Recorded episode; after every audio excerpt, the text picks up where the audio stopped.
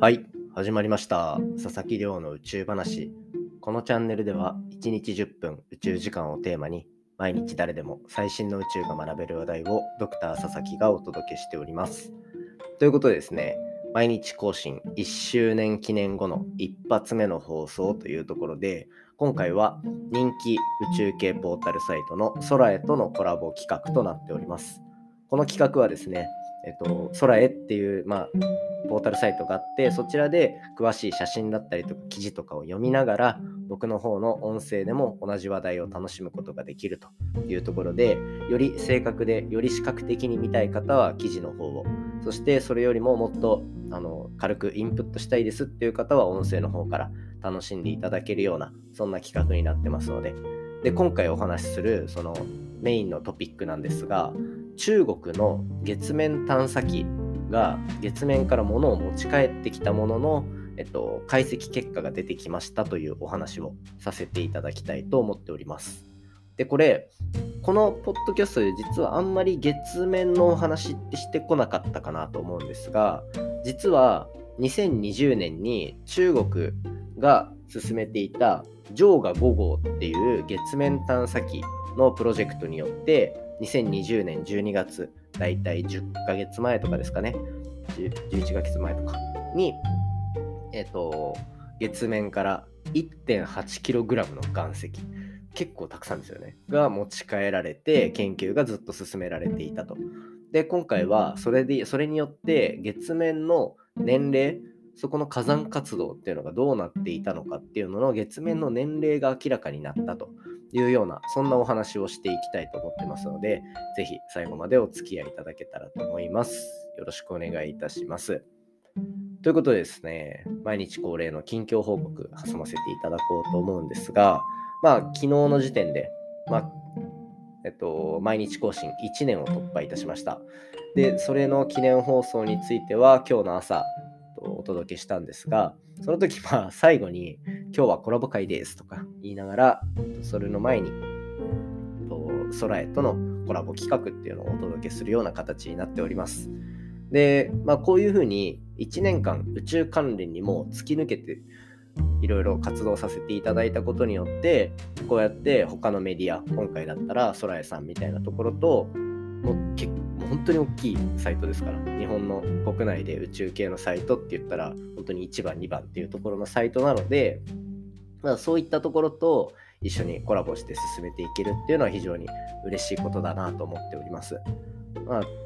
今後はですねもっとあの音声の方でも宇宙の最新ネタ引っ張っていけるようにそして空井さんとこうやってコラボすることによって僕のこの音声配信だけでは伝わらない実際のイメージやっぱり月って見て綺麗だなって思うものだし月面の情報って写真で見た方が直感的に分かりやすいじゃないですか。なので、えっと、今回はそれが行われて何が分かったかは僕のポッドキャストで分かるんですけどそうではなくてやっぱ視覚的にも楽しんでいただきたいっていうのでそういう仕掛けはこれからもどんどんしていけたらと思っております。なので、えっと、まあ、この空江さんとのコラボっていうのは今後も続いていきますし、空江さんの方であの僕のポッドキャストのバナーっていうのも、えっと、表示していただいているので、まあ、そこら辺も楽しみながら、えっと、いろいろ宇宙のネタ触れてみていただけたら嬉しいなと思っております。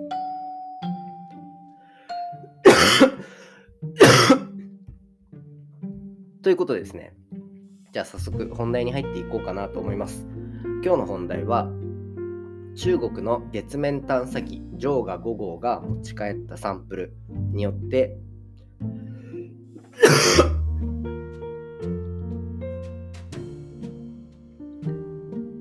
月面の火山活動の新たな年齢が明らかになったというお話をさせていただきたいと思ってます。で、今回お話しするのは冒頭で話した通り 2020, 2020年に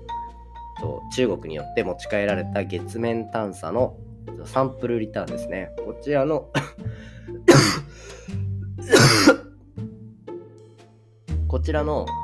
解析結果が出ていたので、こちら紹介しようと思ってます。で、これ、今回の話ですごい面白い点があって、それは、実は陰謀論とかが未だに残っているアポロ計画アポロ計画でなんか月面に降り立ったっていうところがすごい注目されてはいますがあれ降り立っただけじゃなくてちゃんと月面の物質も持って帰ってきてるんですね。で今現在もアメリカの大学の研究所だったりとかでどんどん分析されていてでそこと今日本で例えば進めているはやぶさ2だったりとかあとアメリカで進んでいるオシリス・レックスだったりとかそういったところの、えっと、小惑星で持ってきたサンプルとの比較っていうところで太陽系の歴史っていうのをどんどん紐解いていこうっていう動きが出ているんですね。で今回の研究中国のものをお話しするんですがこちらも、えっとまあ、月面の火山活動がどうなっているかっていうのを明らかにした。そしてこれをアポロ計画で持って帰ってきたサンプルで見つかった年齢だったりと比較したりとか中にどういう元素が入っているのかっていうので比較したりしてるんですね。なのでこういった学術的な面でもうアポロ計画で持って帰ってきた月面の物質だったりとかっていうのと比べるような段階に来てる。つまりは皆さんがこうもしかしたらちょっと疑っているあの陰謀論みたいなアポロ計画の陰謀論みたいなのはこういう研究結果でどんどん整合性が取れなくなっていくっていうような状況に陥るはずなのでそこら辺はまあ注目しながら見ていただきたいなと。でプラスで、まあ、僕はそんな陰謀論あまり信じない信じていないのでそういったところで、えっと、信憑性を少し持ってあのアポロ計画とかも感じていただけたらなと思っております。で、えーと、今回はそのアポロとは違くて中国の月面探査機ジョーガ5号っていうのの、えーと、研究結果ですね。で2020年になんと 1.8kg もの岩石を持ち帰ってきたっていうこれも本当になんだろうなはやぶさ2とかはやぶさとかで少しあのサンプルを引っ張ってくるとかっていうのの量とは比べ物にならないぐらいの量がえっと、今回持ち帰られてるんですね。で、それに対して、えっと、そこって火山活動でできた岩なので、まあ、例えば富士山みたいな、ああいうところにあるようなだったり、あの地層の勉強でするような、そんな種類の岩が含まれていたりするというところで、その岩の中に、じゃあ、どういう物質が含まれてるのかだったりとか、あとはどういう冷え方をしてどれぐらい時間経ったのかっていうのをどんどん研究していった結果ですね今回ジョーが午後中国の月面探査機が撮った場所の火山活動が過去にあったのは19億年と19億と6万6300万年ですね19億6300万年前に、えーと、と起こったものだというふうに言われております。で、これ、19億6300万っていう数字に、やっぱ学術的な研究なので、それに前後するような年代もありえますよっていう書き方をする誤差がついてるんですが、誤差がなんと5700万年ですね。前後5700万年の間。なので、幅で言うと1億年弱あるんですが、まあ、その幅で、この火山っていうのは活動していたというような研究結果が出てます。で、これ、ワシントン大学の所長さん、その研究結果を評価して総評みたいなのを出しているんですけど、これ、非常に正確な年代を得ることができましたというふうにコメントしてるんですね。つまり、こう一般的にイメージするような5700万年っていう数字、これは宇宙の中では正確に求められている程度の誤差というようなことになるわけですね。ここがやっぱり宇宙の数字の大きさかなと思っていて、まあ、19億6300万年に対してなので結構あの確かに精度はいいなと僕も思いますけど例えばこのポッドキャストでも話すみたいに300光年が近いか遠いか問題があるのと一緒で5700万年っていうのが長いのか短いのか得られている研究結果として正確なのかどうかっていうのは結構感覚の違いかなとは思いますね。はい、で、えっと、今回出たその19億年前の結果だっていうのをじゃあアポロ計画で見つかった火山岩の火山の岩のサンプルと比較するとこれがなんと10億年ぐらい差があるんですね。というのもアポロ計画っていうのはだいたい30億年前に作られた火山活動の結果の岩だというふうな研究結果が出ております。なので、まあ、もちろん月の到着する場所によって火山活動の歴史っていうのは違いますしで、まあ、今回、えっと、中国が降り立った部分っていうのはそういう比較的新しい火山活動が起こっていた月面の状況だったということですね。でこれやっぱり今の表面パッて見ただけの自然な月面の状況なんかさらっとしてる状況とは違ってその火山活動が月面であったっていうのは結構想像できないですよね。なんかこういう分かりやすいイメージとかあったら僕も見たいなと思ってるので、もし知ってる方いたら、あの Twitter とか、あとは新しく作った応募フォームとかからあの教えていただけたら嬉しいなと思ってます。で、えっ、ー、と、年齢だけじゃなくて、その火山活動の年齢だけじゃなくて、中に含まれている元素ですね。特に放射性元素って呼ばれる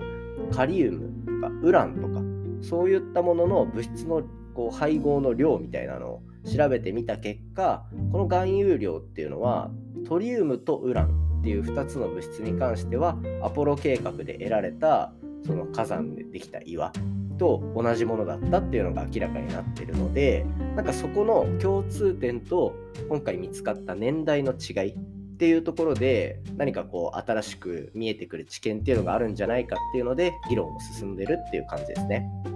あとは月面のそのいつできた土地なのかっていう議論についてはクレーター年代学っていうお話もあるようです。でこちらはクレーター年代学っていうのは月面にはもうたくさんの隕石がボコボコぶつかると。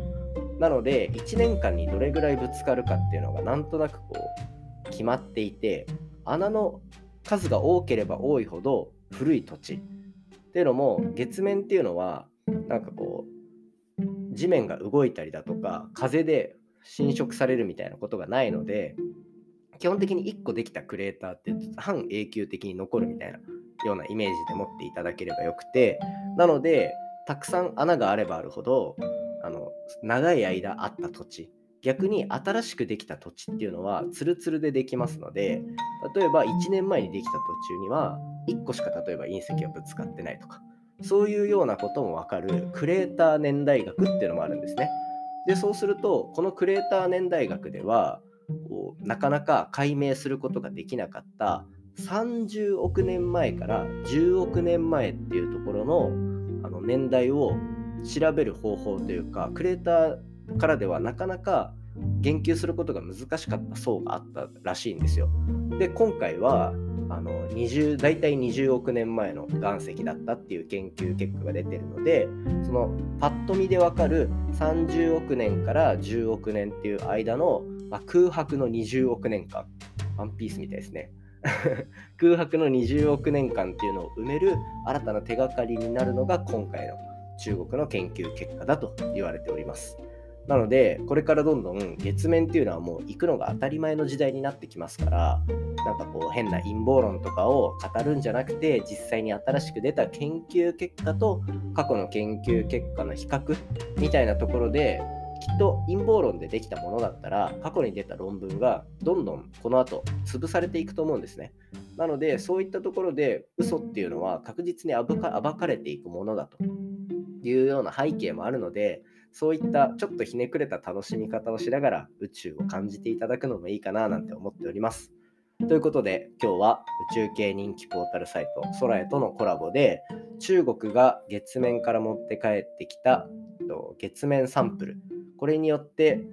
えっと、20億年前の土地の情報が明らかになったというお話をさせていただきました。今回の話も面白いなと思ったら、お手元のポッドキャストアプリでフォロー、サブスクライブよろしくお願いいたします。番組の感想や宇宙に関する質問については、Twitter のハッシュタグ宇宙話、または概要欄についている応募フォームから、えーと、話題のリクエストいただければと思います。それではまた明日お会いしましょう。今日の夜か。お会いしましょう。さようなら。